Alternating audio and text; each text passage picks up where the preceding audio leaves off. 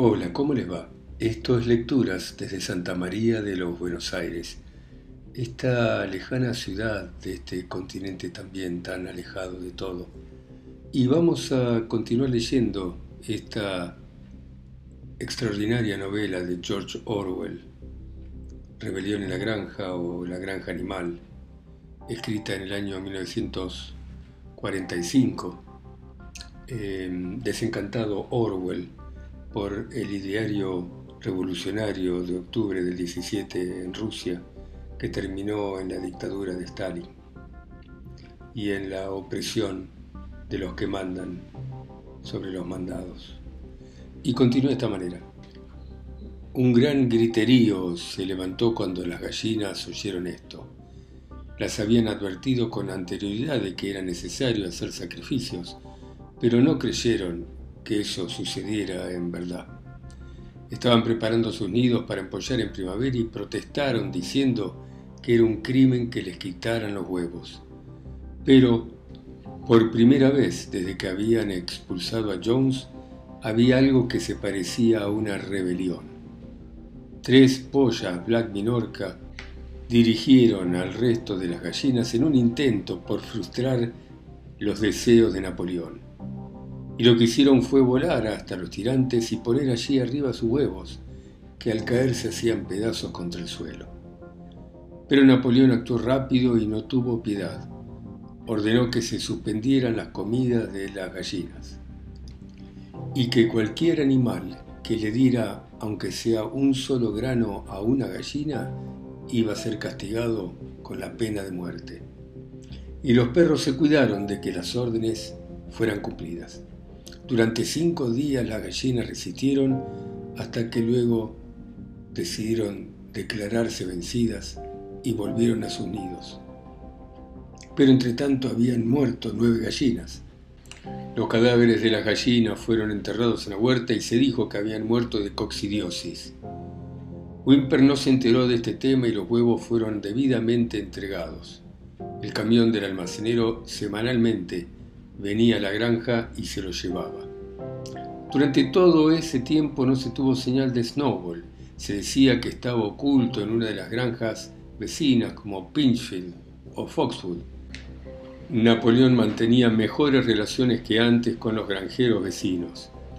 En el patio había un montón de madera para construcción que se había colocado hace 10 años cuando se desmontó un bosque de hayas. Era madera bien estacionada, y Wimper le dijo a Napoleón que era bueno venderla, tanto que el señor Pilkington como Frederick se mostraron muy interesados en comprarla, pero Napoleón no se decidía a cuál de los dos venderla, parecía incapaz de adoptar esa decisión.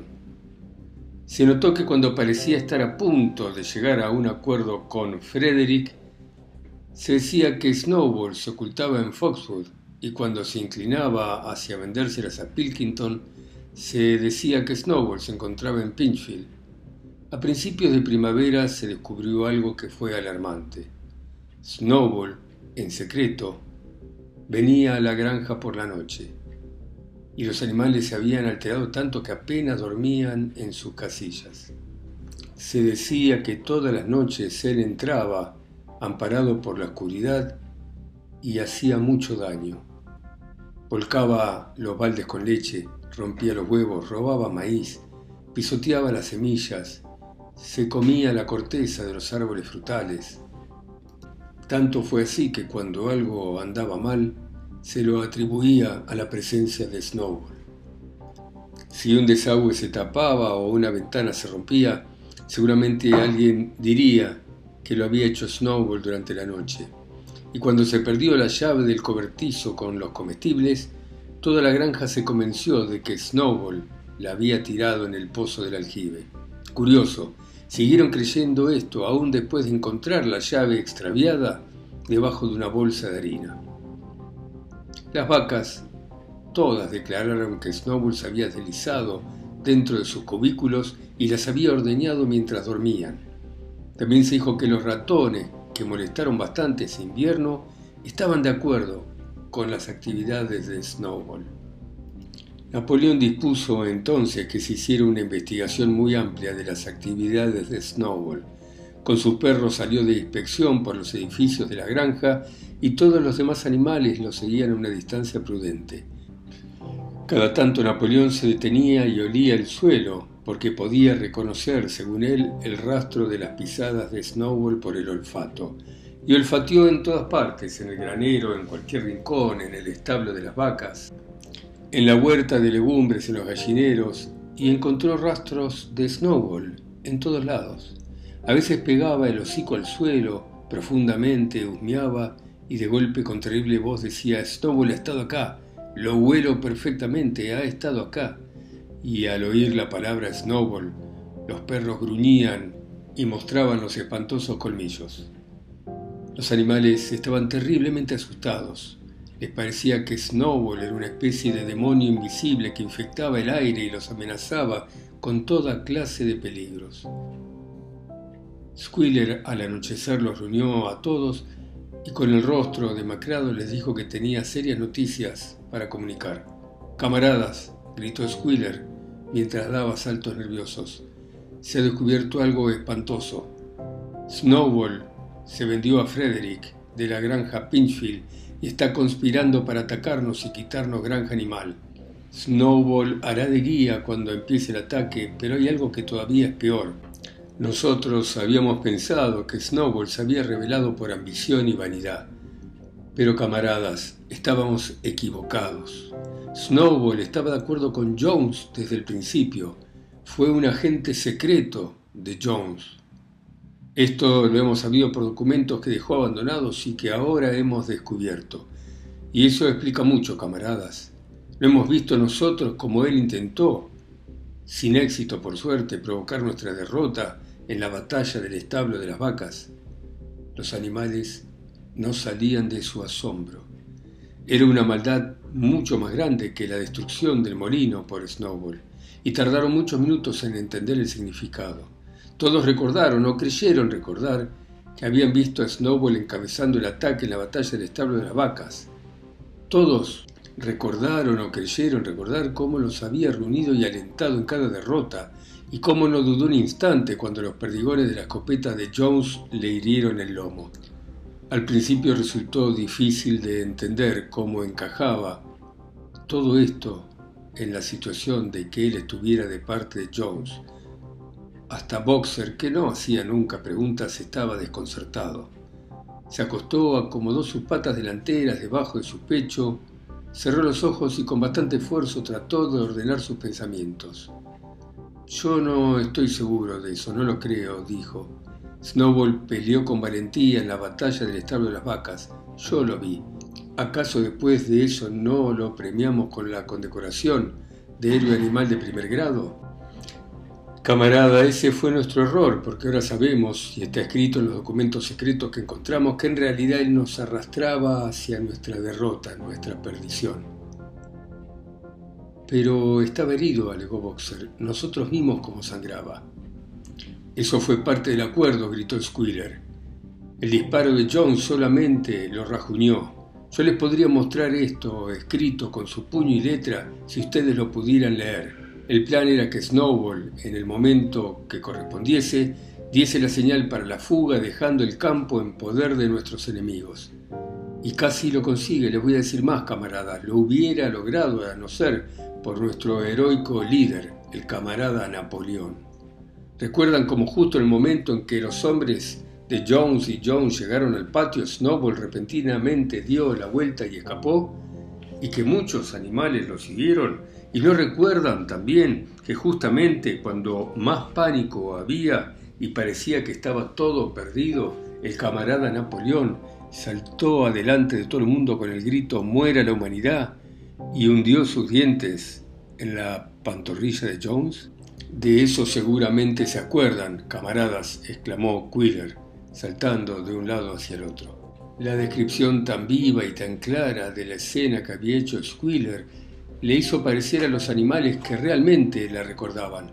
De todas formas sabían que en el momento crítico de la batalla, Snowball se había dado vuelta para escapar. Pero Boxer aún estaba indeciso. Yo no creo que Snowball fuese un traidor, dijo finalmente. Lo que hizo desde entonces es distinto, pero en la batalla del establo de las vacas fue un buen camarada. El camarada Napoleón, nuestro líder, dijo Squiller, hablando de manera lenta y con firmeza, manifestó categóricamente, pero categóricamente, camaradas, que Snowball fue agente de Jones desde el primer día, sí, y desde mucho antes que se pensara siquiera en esta rebelión. Ah, eso es diferente, gritó Boxer. Si el camarada Napoleón lo dice, seguramente es así. Ese es el verdadero espíritu que tenemos que tener, camarada, gritó Squiller, pero se notó que lanzó a Boxer una mirada maligna.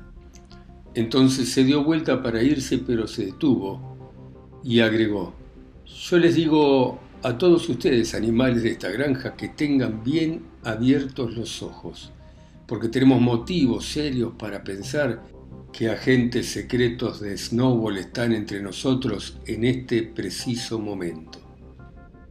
Cuatro días después, cuando atardecía, Napoleón ordenó a los animales que se reunieran en el patio. Cuando estuvieron reunidos, salió de la casa, luciendo sus medallas, porque recientemente se había nombrado él mismo héroe animal primer grado y héroe animal segundo grado, con sus nueve enormes perros saltando a su alrededor y gruñendo de tal manera que producían escalofríos en los animales. Todos tímidamente se recogieron en sus lugares, pareciendo saber de antemano que algo terrible iba a suceder. Napoleón observó severamente a su auditorio y luego gruñó de manera aguda.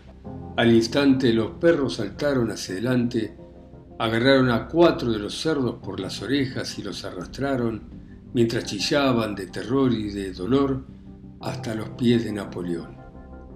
Las orejas de los animales sangraban, los perros habían probado sangre y en ese instante parecían enloquecer. Ante el asombro de todos los animales, tres se abalanzaron sobre Boxer. Este los vio venir y estiró su pata, paró a uno y lo apretó contra el suelo. El perro chilló y pidió misericordia y los otros huyeron con el rabo entre las patas. Entonces Boxer miró a Napoleón para saber si debía matar al perro aplastándolo o si debía soltarlo. Napoleón pareció cambiar de actitud y bruscamente le dijo que soltara al perro, a lo cual Boxer levantó la pata y el perro escapó, dolorido y gimiendo. Poco después se detuvo el desorden. Los cerdos, los cuatro cerdos que habían sido llevados hacia adelante, Esperaban temblando y con la culpa escrita en cada surco de su cara. Napoleón les dijo que tenían que confesar sus crímenes. Eran los mismos cuatro cerdos que habían protestado cuando Napoleón suspendió las reuniones de los domingos. Y sin que les exigieran otra cosa, confesaron que habían estado en contacto clandestinamente con Snowball desde que lo habían expulsado, que habían colaborado con él en la destrucción del molino y que habían convenido entregar la granja animal al señor Frederick. Agregaron que Snowball había admitido que él era un agente secreto de Jones desde hacía muchos años. Y cuando terminaron la confesión, los perros, sin perder un minuto, les desgarraron las gargantas y con una voz terrible Napoleón preguntó si había algún otro animal que tuviese algo que confesar. Las tres gallinas que habían sido cabecillas de la rebelión por los huevos se adelantaron y dijeron que Snowball se les había aparecido en sueños diciéndoles que desobedecieran las órdenes de Napoleón. También ellas fueron destrozadas por los perros. Después un ganso se adelantó y confesó que había ocultado ocho espigas de maíz durante la cosecha del año previo y que se las había comido de noche. Luego una oveja dijo que había orinado en el bebedero y que a eso la había instigado Snowball. Y otras dos confesaron que habían asesinado un carnero viejo adicto a Napoleón, persiguiéndolo alrededor de una fogata cuando estaba tosiendo. Todos los animales que confesaron sus crímenes fueron ejecutados en ese mismo momento. Y de esa manera continuaron las confesiones y las ejecuciones hasta que una enorme pila de cadáveres yacía a los pies de Napoleón y en el aire había nada más que olor a sangre, lo cual era desconocido desde que habían expulsado a Jones. Bueno, muy bien, dejamos acá por hoy. Las dictaduras siempre son un reino del terror y solamente se mantienen por el miedo que producen. Muchas gracias por escucharme ustedes desde sus países, continentes, ciudades, islas. A mí que estoy acá solo, en Santa María de los Buenos Aires. Chao. Hasta mañana.